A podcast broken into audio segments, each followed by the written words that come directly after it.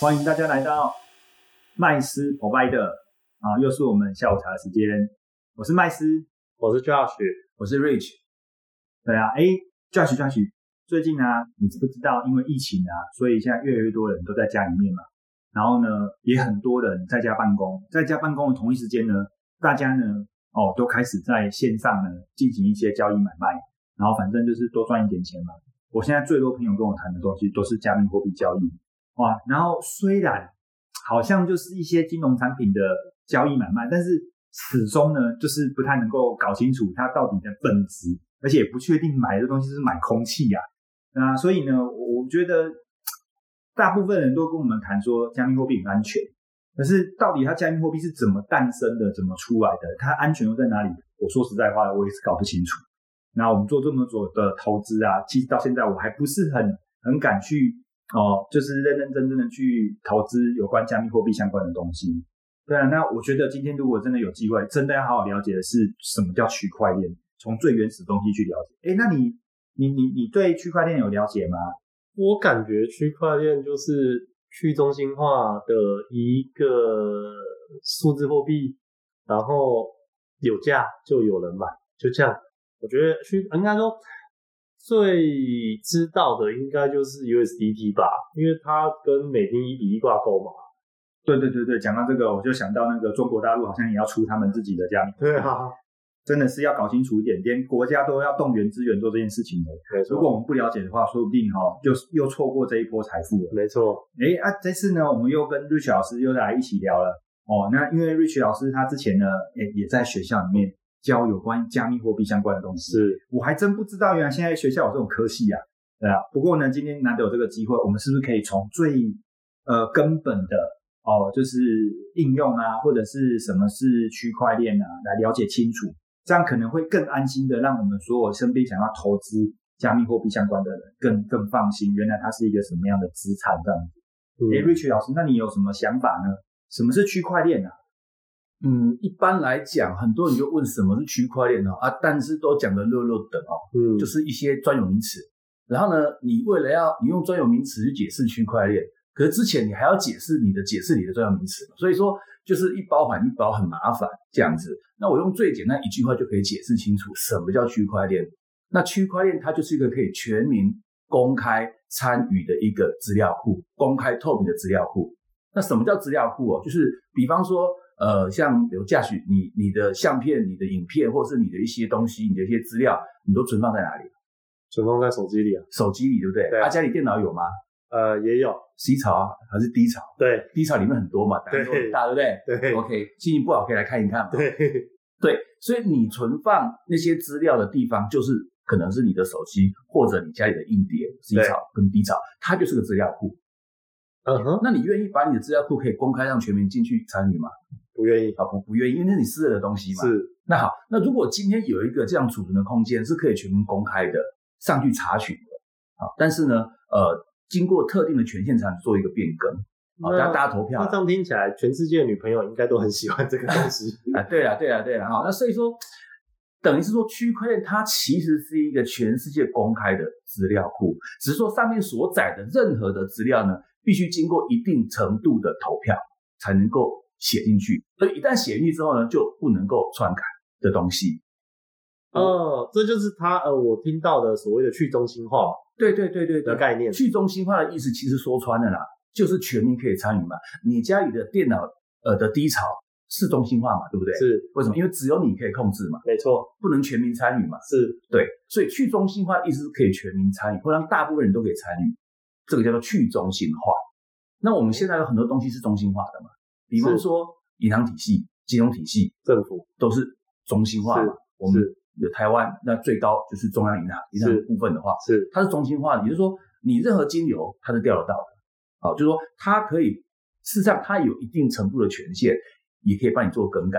哦，比方说现在很多年轻人都喜欢玩一些线上游戏嘛，对不对？那当然，哎，我会挺爱玩的。那会有个问题，就是说，你如果去现玩线上游戏，那你的等级、你的打怪啊，比方说你的呃得什么宝物啊，哦，然后呢，你多少钱啊，你的资产啊，事实上这些资料哦，你觉得会存放在什么地方？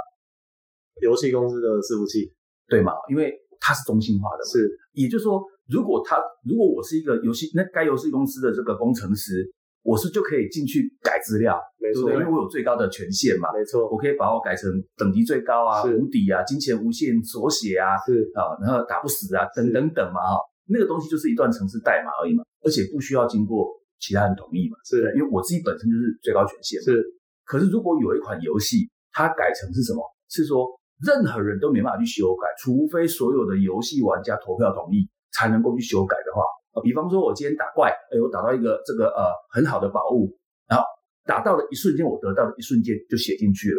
没办法去改。你要去改的话，变成是全部的玩家投票同意才能够改的这款游戏，全民公投对，就是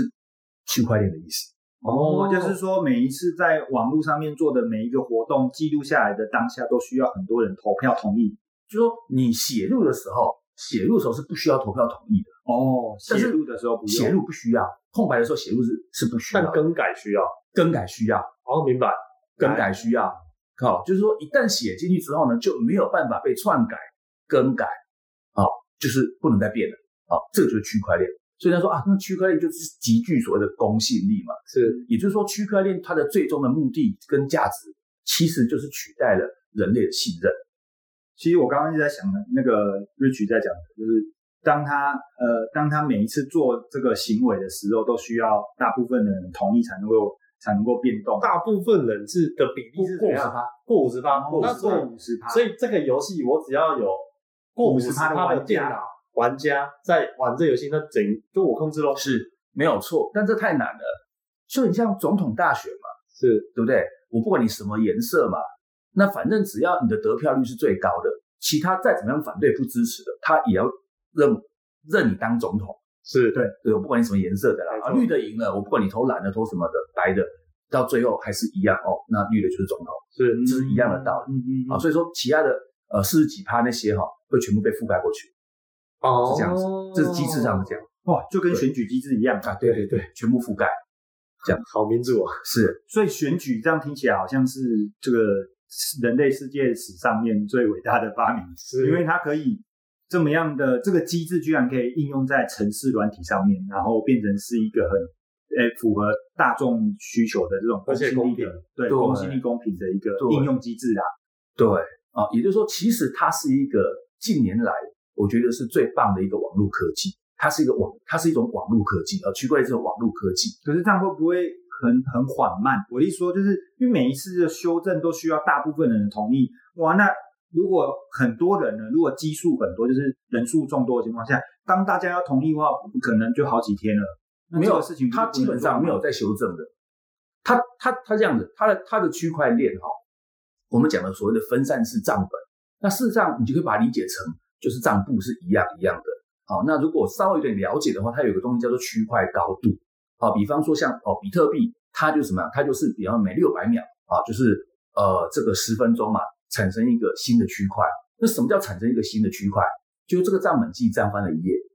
哦这样子对，举例那那一页就是让大家再把新的资料登录进去的对意思吗？对，那意思就是过去十分钟，只要是有关于比特币啊这个区块链所有的交易的那个流水流水账，我们银行刷步子不是有很多的账吗？对汇款啊，谁汇入干嘛的，汇出的嘛，对。过去每十分钟这个流水账，只要是有关比特币的，它就会记录在这一页当下的这一页里面，而且记录上去之后呢，就不能再更改了，这跟投票没有关系。有啦，除非大家全面投票这一页是错的啊，但是不会有那么无聊啦。嗯，以及即便有的话，你也要过百分之五十趴以上的比特币的矿工同意嗯才有才有办法。才可更改，哎才才可以可更改进行更改的动作对对，因为一定不会有人同意嘛啊，嗯所以变成是你只有一个方法，你能新增。你能改对，就是说你想办法让自己的电脑、自己的算力啊，能够大过于其他的，不是你的电脑跟算力。我们讲的是电脑的运算啊，嗯嗯嗯。有超过五十 percent 以上的效能，诶，那这样子的就一是个你自己写的。那那对 Rich 这样子的一个网络科技，对我们的人类生活应该会带来很重大的影响啊。对啊，只要是有关信任的问题，基本上都会靠区块链解决。啊信任信任，因为可区以块举链个例子吗？区，哦我举个例子哈、比方说呢，今天呢，我们都知道，呃，区块链不是只有数字加减乘除的计算的，它还可以写成所谓的合约的形态的合约形态。比方说，比方说，你欠我钱，好、你欠我钱，但我相信你会还的哈，哎，我相信你啊。但是呢，有的时候还要看看情况，对不对？哎，比方说你欠我一万块钱，说好一个月后还，这样子啊。可是问题是，我我我我我我要相信你嘛，好、如果我我我当时如果不相信你，我就不会借你嘛。你对即便我相信你借你之后，我也会去想，哎，到时候一个月后你会不会如期还款？对，这是个信任的问题啊嘛。嗯这是信任问题。那如果今天用到区块链上的话，就很简单嘛。啊，就比方说，好，你今天呢，你要跟我借钱，对不对？OK，我愿意借你啊。对，那是用加密货币形态啊，举例啦，嗯用加密货币的形态嘛。但是我们写一段程式嘛，就你跟我借钱的时候呢，你必须有一个部分执行的东西，一个月后会自动变成我的。然担后大保家的概念嘛，啊，对对对，担保跟然后全民公证，啊，参与这个这个呃区块链的的所有的的民众啊，那大家来写入这个区块里面来做验证，来帮我共同执哦这行种感觉好像是买房子对的感觉，我就是好像先花一笔钱，但是是放在呃中间的那种信托账户，等到过户给我之后，你才拿到钱的这种对概念。就就是抵押借款，对，就抵押借款嘛，啊，比方你要跟我借钱，OK 啊，我也不用你还，你只要把你现你这个户头的钱先不用给我，目前还是你的，但是会不可住，啊，你跟我借一万，如果将利息是假设是呃一万零一百块钱，你要跟我借可以，那你里面必须这个户头质押的户头必须有一万零一百，哇，这个非常像我们这个贸易公司在做的这个 LC 信用状，是也就是说开状出去之后，钱并没有离开户头，而是当这件事情执行完毕的时候是才会离开户头。是没有错。然后当时间到的时候，一个礼拜之后，哦，到执行到分秒毫秒，哦，到时一到，这里面的钱自动就解封，就跳过来变我的。嗯而且这个手续呢，无需经过任何人，是一段的城市代码，而且是有全世界的矿工来帮你做验证跟执行，并且写入，那就不能再改。可是讲到这个矿工啊，那这些矿工有具备专业的知识，他可以去理解你现现在这一段写入代码的这段行为吗？还是也不需要呢？不不需要，不需要。为什么？因为其实所谓的矿工只是准备一些电脑设备、硬体设备嘛，然后执行一段公用程式，就所谓的挖矿的动作。那其实这公用程式只是什么？只是它是一个程式，它专门负责收集资料跟记录所有的金流跟所有的资讯，好、帮忙验证，好、帮忙储存，好、帮忙记账的一个一一段程式嘛而已，那就运行它，这叫矿工。哦，原来他们做的事情是呆呆的，然后负责就是就是每个都配合每个都会计师啦，会计师每个都会计师，他们不负责就是了解这个东西到底的真跟假，而不只是负责就是如实的把它记录上去而已。是哦，是这样子而已。诶那那要怎么查账啊？因为如果照魏许你的讲法，那我如果我家查了一笔账，对那我是不是要把全世界的账本都查一次？不用啊，你今天要查一笔账的话，你在收款的时候，或者是你打款的时候，啊、他就会告诉你你的账记在第几页。他不是有个杂哦凑值吗？，对，就是它有一个记录的一个呃一个方式，就像让你你会方便看得到对，，就像你的汇款水单一样嘛然，后编号就有哦对个了。编码嘛。嗯，哦你的这笔账记录在第几页嘛？是所以如果你真是要查的话，很简单嘛，你就去查这就杂凑值，你就看到你的账在上面嘛。那这样子的话，可不可以请 Rich 用一段话简单的把区块链再做一次的总结呢？哦，区块链可以啊，区块链就是一个全民可以公开参与的一个公开的资料库，这样子。那么呢，它呢只能够写入，没办法篡改，嗯，这样子，它只能够写入，没办法篡改，而且写入的过程当中要所有全民所谓的矿工参与者的验证，还有固定的格式才能被写入了，啊哦一旦写入之后无法篡改。 ，OK，所以其实它就是一个呃，这个网络科技啊，这一项网络科技其是实是可以为人人类的生活嗯呃带来更多的这个所谓的信任、安全的机制。是我我如果用我我个人这个呃浅浅薄的看法的话，应该是这样。但是说到这，其实我还是对跟加密货币币区块链有什么关系呀？虚拟货币吗？哦，没有没有，这是两件事情啦，这是两回事情嘛。区块链我们讲的，它是一个取代信任的一个工具嘛。对一段城市，它是让一是一段城市，对，能够让全世界人自动帮你运行跟认证的城市嘛。嗯哼，那只是说加密货币是它的其中一项的应用而已，其中一项的应用而已。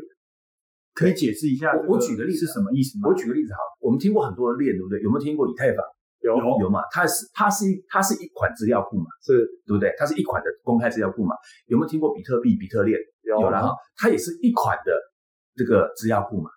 你可以嗯把它理解成什么？你可以把它理理解成不同的主机啊啊，像我们的年代以前就是一款叫任天堂，听过吧？哈，哦，对，一款叫 Sega 对，哦，啊，但是这两个会不会互通？不会不会，你你可不可以拿任天堂卡带去插 Sega？不行会坏掉，对不对？对，开始卡带坏，Sega 坏嘛，嗯，对不对？你不可能拿 Sega 的卡带去插任天堂，对是也是没办法执行嘛。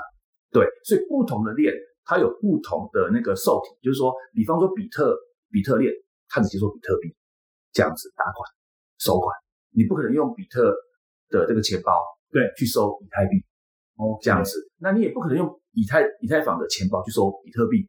嗯，所以以基本上所谓的加密货币跟区块链有本质上的差别，就是加密货币只是区块链上的其中的一项应用而已。那我刚刚讲的，比方说记账这个功能啊，还有那个借款还款的这个功能，它又是另外一项的应用，可能应用在于比方说呃这个呃金融投资或者是借贷放款之类的功能，对它是另外一项功能。嗯这样子，所以其实它有可以执行很多的需要信任、被信任的功能，就不用考验人性了嘛。对，这就是区块链的存在的意义啊。对对那那那区块链跟加密货币之间，那是不是代表说，因为有这个信任的机制，所以导致这个所谓的加密货币它有价值呢？对有拥有它的价值，是这个意思吗？是因为为什么会有区块链跟产生加密货币这个事情啊？为什么区块链一定基本上都离不开加密货币的原因，是因为我刚刚讲过嘛，它是一个全民可以公开参与的资料库嘛。那为什么全民要无聊到要去参要去参与？有什么好处？你总得给人家记账，也要给他记账费吧，对不对？你开公司给会计师，你总要也非要付他每个月的一些费用嘛。对，嗯那很简单啊，那我要我要出电脑设备，我要帮忙那个验证跟做做这个记录的话，哦，记账的话，那请问我有什么好处？没关系，我只要有办法哦，认认真真的负责记账做记录的话，或帮运行的话，哦，可以得到一些所谓的点数哦。那这个点数的产出呢，是由区块链的城市自动运行配给的，按照你的占这个记账的辛劳程度嘛，或者是贡献程度嘛，就分配给你的报酬这样子。那它也是一种虚拟的分数而已啊。说穿了，加密货币也是一种虚拟的分数嘛，因为嗯你看不见摸不着嘛。就像呃，教训你刚刚讲的 USDT，是对不对？那我们美元当然是有实体钞票嘛，啊是一百块美金、一块美金是不是都有？是可是 USDT 你摸不着、摸不到、看摸不着、看不到，对，因为它只是一段数据而已。那为什么它可以形形同如像美元一样的价值呢？因为大家相信它，大家认同它，大家愿意把它当成美元来使用，那么它就具备有美元的价值嘛，跟价格嘛。哦那那我这样思考，是不是因为我相信区块链这个技术的公平性、信赖度，然后所以我相信它的产物，是这个产物就是各种形态的这个所谓的加密货币，对就是分数对不对？各种形态的分数，对，所以因为这个分数我信任它，然后基于大部分的人都信任它，所以它就变成有交易买卖的这个价值，所以它就变成人家口中的币。对，那我这么说哈、目前全世界所谓的币哈、通常来讲哈、我们讲币是好高大上一点，因为这个币这个字只能国家级才能够来称呼啦，好、所以说加密货币只要不是国家发行就不能称之为币了，老对，实没有说。错。哦，不管怎么样，我们把它升为虚拟商品也好，分数也好，点数也好，无所谓了。这两个本质上有什么不同？有一个是中心化，一个是去中心化。所以你可以选择现在持有所谓的中心化的钱，就是国家发行的，不管是台湾还是美国还是日本。当然，你可以走另外一条路的方向嘛。哎，中心化是不是有些缺点，那我可不可以也持有一些资产是去中心化所产生的？那可能就是比特币、以太币了。哦两个两边都持有也 OK。也就是说，我们可以以真的去持有一些各个国家所发行的货币，那另外一部分去持有一些资产，是由这些去去中心化的这些区块链所产生的分数，是那它也可以算是一种资产。是对，这让我联想到小时候，我们都应该有经历过天堂的时代。嗯，那我我就想到我的很多以前的室友，哇，他他可以不要念书，然后也要一直把主机挂着，然后去玩，对，去打这个去宝去打宝，上天堂去打宝，然后打宝之后所产生的这些宝物，居然可以换钱。这个宝物就好像你刚刚所讲的分数，对啊那为什么可以换钱？我发现就是因为大家都很多人认同这个天堂这个游戏，就是啊玩天堂的人嘛，对啊的，它价值就出现之后，它的所产生的任何虚拟宝物，居然都是可以换钱的。我想到那时候还有同学可以用这个东西买了一台摩托车啊，啊、对啊，有有有，以前那个朋友也是这样子啊，打到一个什么样很难掉的一本一本什么秘籍还是什么的，就马上就卖掉啦、对方居然还是一个计程车司机，那时候我们是学生，他开计程车、欸，哎，不好开，花了两三万，真的买一本什么什么火球术秘籍还是什么，很反正很难打到的，就学生两三万是一笔大钱。对，不过以前游戏归游戏嘛，因为游戏还是像老那个 Rich 讲的一样嘛，它就是去中心化的东西，所以其实一个热度过了，或者是呃又有新的游戏出来的时候，嗯，哇，当大家开始移转这个目标的时候，这个东西就失去它的价值，就对信任度不在。那难道在区块链的世界里面不会发生像游戏一样的这个问题吗？有可能啊，也有可能啊。为什么？因为这个就是说，所谓的全民民众嘛，或者叫矿工嘛，啊、对他的信任跟期望是怎么样嘛？一个游戏没有人玩，它的宝物跟币都不值钱，对不对？那么一样的道理啊，如果大家开始对这个区块链，反正它的功能或价值觉得不好用，不是趋势，只是一段的热，大家就不挖矿、不参与了。那么一样，那它就是没有任何的价值的一段城市代码而已。嗯，对哦，所以像这样子的话，因为我们现在呃听常常听到很多我们的朋友们会来跟我们聊聊说，呃，加密货币呃什么东西可以买一些啊，存一些啊。那当然呢，这些币哇，我发现在这些所谓的交易所上面有好多好多哦。那所以也就是有可能像这些在交易所上面的这些币，也有可能他们也会失去所谓的热度，或者是民众对它的信心，所以它就会变成真的是分数。对，消失了，哎，不是消失，就是它依然存在，但是它就没有价值。泡沫化，是哦，就很像我们以前很多老游戏还存在嘛，只是没什么人玩。哦，对对对，一样的道理啊所以是一样的道理嘛。是啊，那真的这个其实好多投资人，我相信他们都没有这样子的呃概念哦，嗯就是那感觉很投机耶。对啊。那我听起来，我觉得我对加密货币或者是哎区块链归区块链嘛，但是我对加密货币的感觉，它就是非常投机的一样是一样资产哎。是啊，因为你说投机嘛，当然也是为什么？因为现在呢，参与的人啊，参与的人并不是十分的普及，也就是说，其实呢，在玩加密货币的还是在我们一般来普罗大众来讲的比例啊，还是占了极小的部分啊。啊、所以它的成交量也好，它的流通程度好，远远的还是输于法定货币嘛，这是一定的嘛。 嗯，啊，甚至连一 percent 都不到，好、看有没有千分之一 percent，搞不好都不见得到。这样子嗯可是它是慢慢在增加嘛，也就是说，大家开始体现了，好、开始发现了所谓的加密货币交易比实体现钞啊、哦法定货币交易来讲，有另外一方面的便利跟好处嗯啊、嗯比方说手续费，对啊、比方说呃速度，交易速度，嗯比方说它的优点匿名性嗯嗯啊、嗯匿名性，那匿名性也有很多的用法了哈、对 有一些作奸犯科的黑钱也需要匿名性，但这只是它其中的一种呃实用性啦。但我们不是讲这个而已啦。对，好、所以它有种种的便利，跟我们现钞比较起来，我想脱离现在的银行金流体系，我觉得考虑使用什么加密货币，尤其是比方说好、像 USDT 这种稳定币。对，如果要交易方便，干嘛的？我我可能就使用比特币，哦，嗯比特币是不是都 OK？像我们以前啊，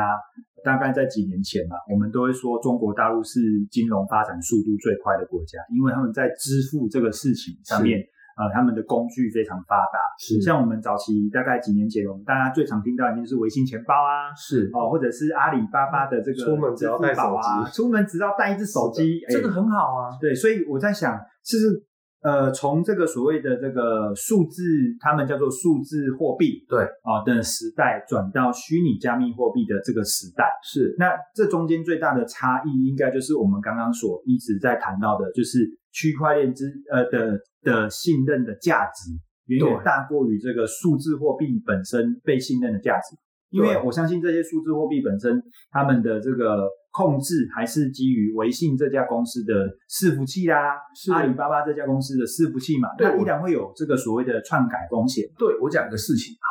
如果有住过大陆的朋友，应该都会了解哈、哦。对你这个微信里钱包里面的钱，你是可以绑定银行卡的，是对对吧？那你可以从银行卡里面搬钱出来，对当然，你也可以把你微信上面的分数，就是钱啊哈、存回银行卡里面嘛。对，也就是说，它仍然是中性化的。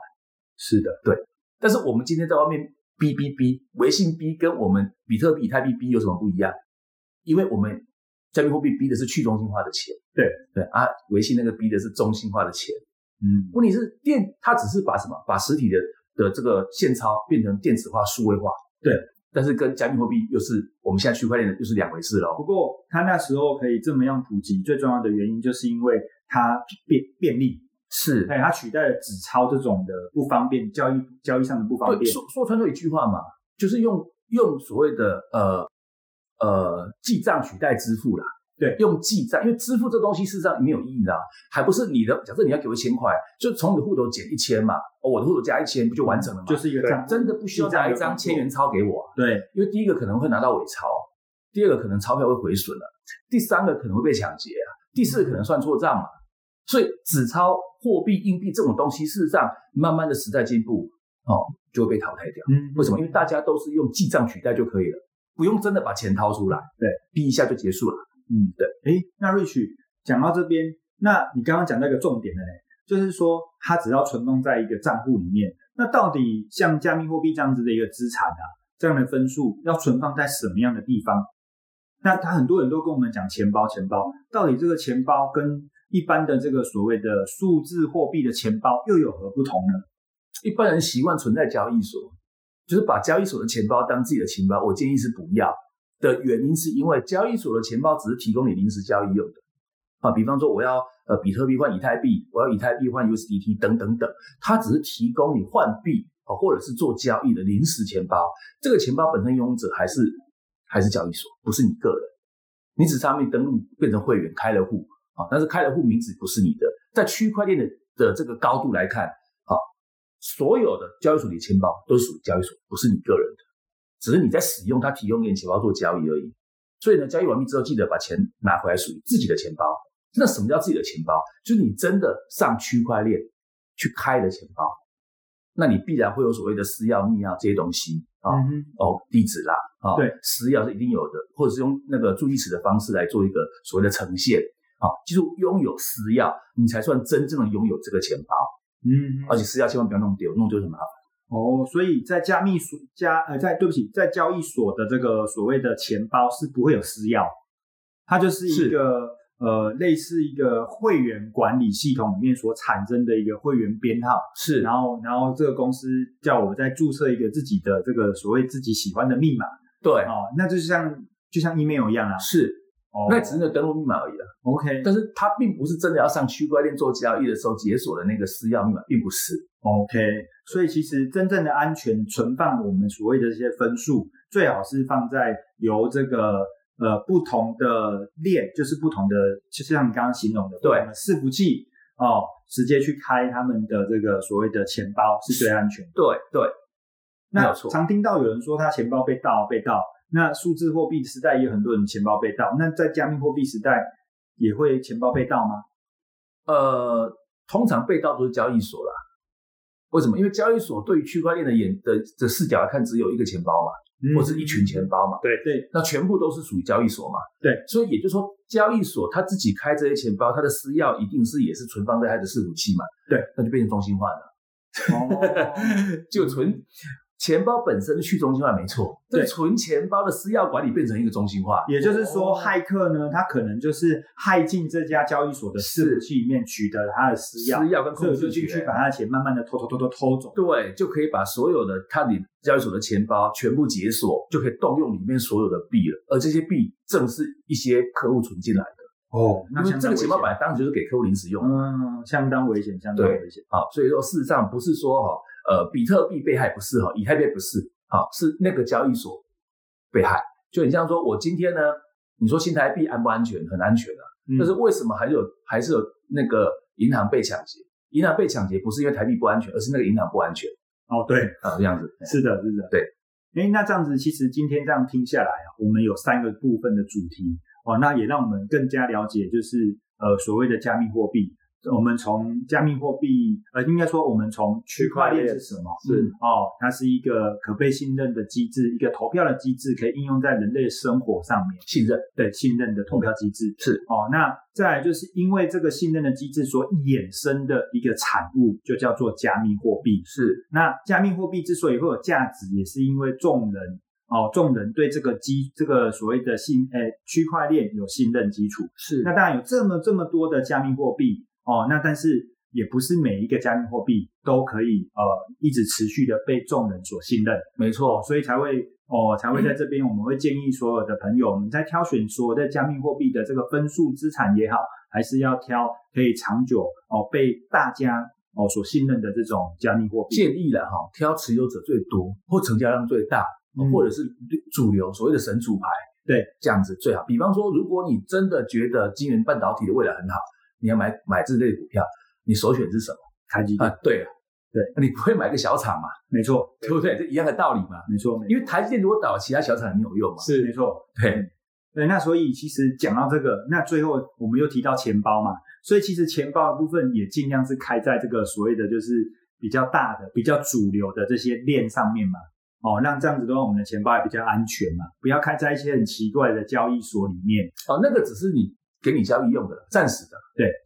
OK 啊，那今天其实很开心，我们哦又再一次长知识了。不过呢，我相信呢，呃，加密货币的部分，因为现在是目前大家是市场上面的就是话题主流啦，是，哦，但是呢，它还有好多好多投资上面的小细节，我们今天一次一定也聊不完。嗯我们不如就下一次呢，我们再来谈后面有关于投资应用的部分。好的，好，那今天很开心啊，哦，就在空中跟大家相见。那谢谢各位喽。谢谢谢，拜谢谢，拜拜拜，拜拜。